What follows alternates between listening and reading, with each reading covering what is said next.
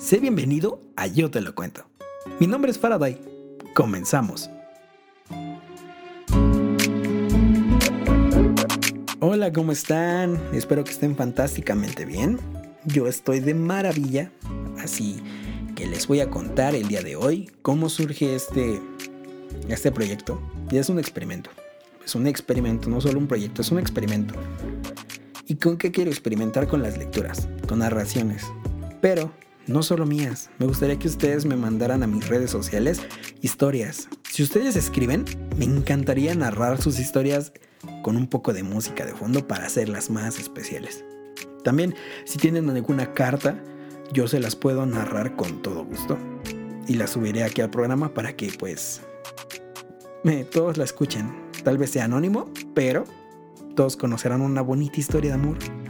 Ese es básicamente el punto de este programa. El contarles una historia, sea real, sea ficticia, pero narrarles algo, algo que les guste, que les entretenga. Bien, mis inspiraciones para este programa fueron otros podcasts que también empezaron como un experimento.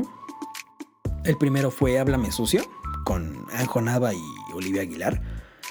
Son fantásticos, cuentan historias de su vida, pero está fantástico el podcast.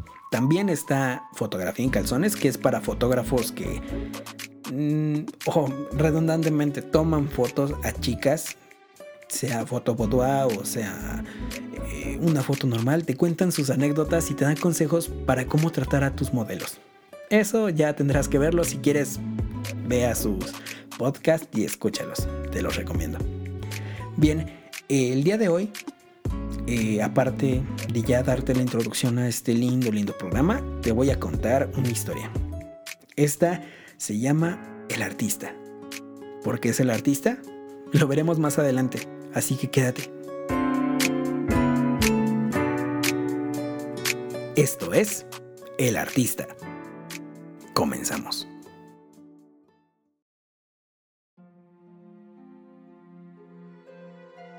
Felicidades has sido escogido para resolver este problema. No hace falta una calculadora ni un cuaderno, mucho menos que te esfuerces demasiado. Solo necesitas pensar con cuidado y detalladamente para poder encontrarme. Esto fue lo que se encontró escrito en el departamento de la joven Marceline. El vecino había llamado a la policía, pues encontró su cadáver en el piso de la sala. Rápidamente, las patrullas inundaron la calle, Pusieron cintas alrededor de la puerta de la entrada y los médicos forenses ya tomaban fotografías de la escena.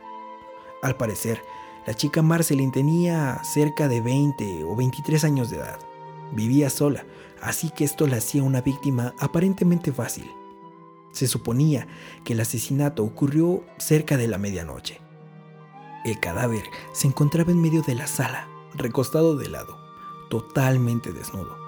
La espalda estaba algo curveada y las piernas entre extendidas y dobladas. Su mano izquierda se encontraba bajo la cabeza.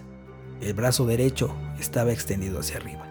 Lo más peculiar es que sobre su vientre se encontró pintura para óleo combinada con sangre, la cual formaba la ilusión de que se estuviese quebrando o abriendo. Y sobre la alfombra había pájaros disecados con sus alas extendidas. Era un trabajo impecable y de cierta manera hermoso. Nuestro asesino, o asesina, tenía un don con el pincel y las pinturas. Pero no solo eso, al parecer también poseía conocimientos médicos. El vientre había sido abierto y dentro de ella casi estaba destrozada. Al parecer, se le había administrado una extraña medicina que iba deshaciendo el interior. Esta viajaba por la sangre, así que solo afectaría a los órganos y las partes internas. Pero eso no era todo. Nuestra víctima había sido vaciada en la cocina. En esta se encontró dentro de la nevera varios frascos con la sangre de Marceline. Al parecer, era el primero de sus asesinatos. No se encontró huella o evidencia alguna. Se preguntó a los familiares de la víctima y todos mostraron gran sorpresa, así como dolor por su pérdida. ¿A qué está jugando nuestro victimario? ¿Era hombre o mujer? ¿Qué tan joven o tan viejo es? ¿Qué conexión tenía con Marceline? La sesión de los forenses había terminado. Las fotos fueron tomadas y el cuerpo de Marceline fue removido para ser trasladado a la morgue. Pero sobre la parte derecha de su cuerpo estaba escrita la palabra dorado.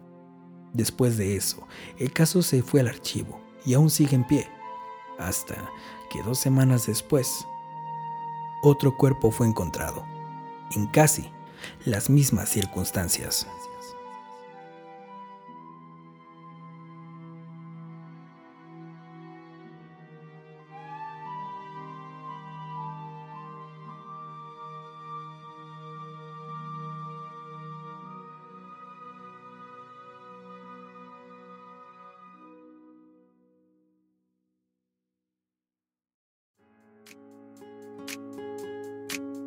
Bien, llegamos al final de este gran, gran podcast. Este, el, día, el día de hoy fue fantástico.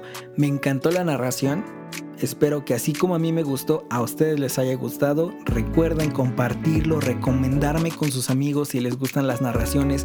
Habrá más géneros, pero esto es solamente si ustedes me ayudan compartiendo, recomendando, mandándome más material.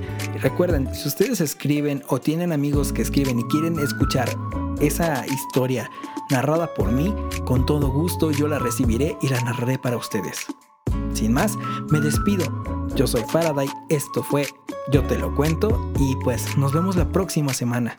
Empezaré con más historias, así que están al pendiente. También, antes de irme, próximamente estará el canal de YouTube con el mismo nombre, Yo te lo cuento.